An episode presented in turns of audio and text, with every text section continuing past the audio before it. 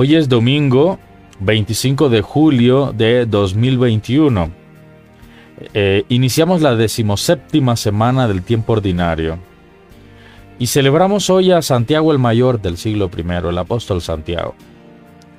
La primera lectura está tomada del segundo libro de los Reyes, capítulo 4, del versículo 42 al 44. Comerán y sobrará. El salmo de hoy es el Salmo 144.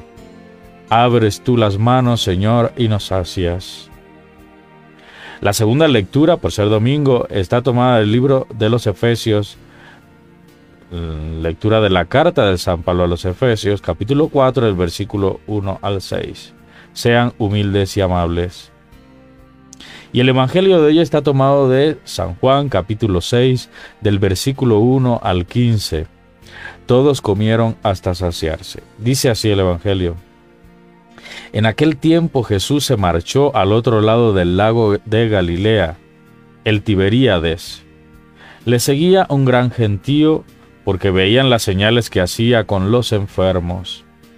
Jesús se retiró a un monte y allí se sentó con sus discípulos.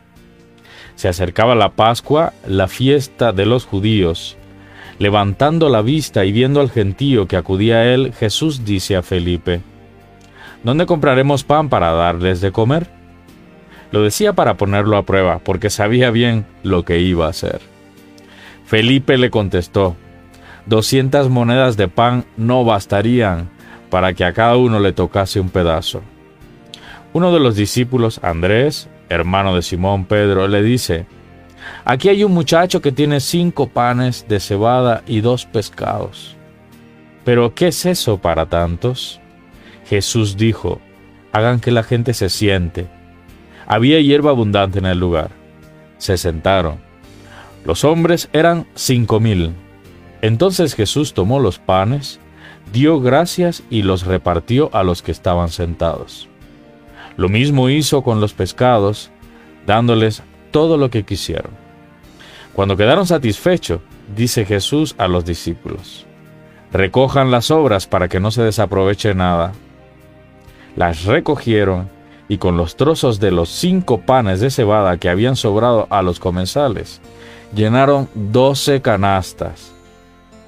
Cuando la gente vio la señal que había hecho, dijeron, Este es el profeta que habría de venir al mundo.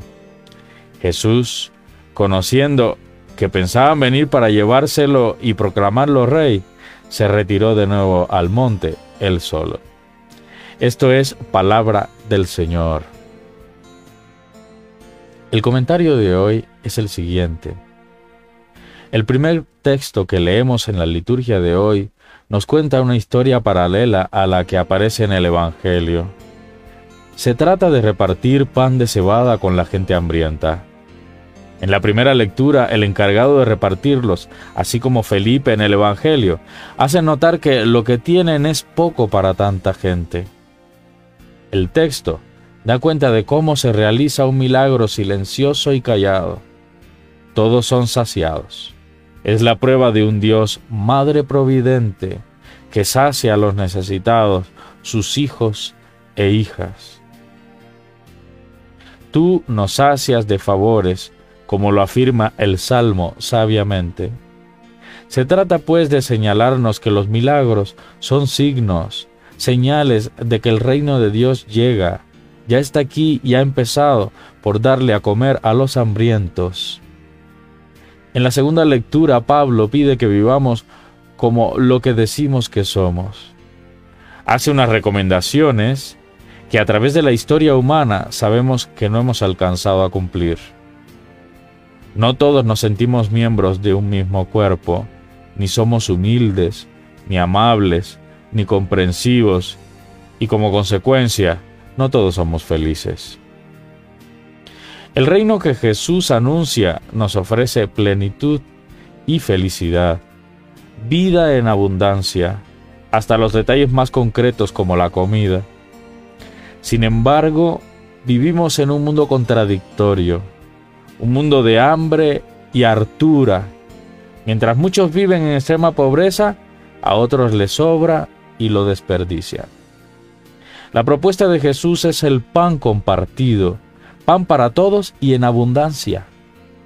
Si somos cristianos, se tendría que notar más en lo cotidiano. La liturgia de la palabra es una llamada a evaluar nuestros estilos de vida, nuestra conciencia, a veces insolidaria. Un llamado a ser, en medio de un mundo consumista y esclavo, testigos de la vida del reino. Un reino que ya está despertando en tantas mujeres y hombres sencillos y creativos no por tener muchas cosas materiales y riquezas, sino porque viven la fraternidad y el compartir. Siembran juntos la tierra, trabajan en juntas, donde cada uno ofrece su tiempo por la cosecha del otro. Son capaces de ofrecer la esperanza y la mesa compartida a todos por igual. Jesús sabía que la solución del hambre del pueblo está en compartir. La solución no está en comprar, en tener plata guardada para invertirla luego en ayuda. La solución no vendrá desde la sociedad de consumo.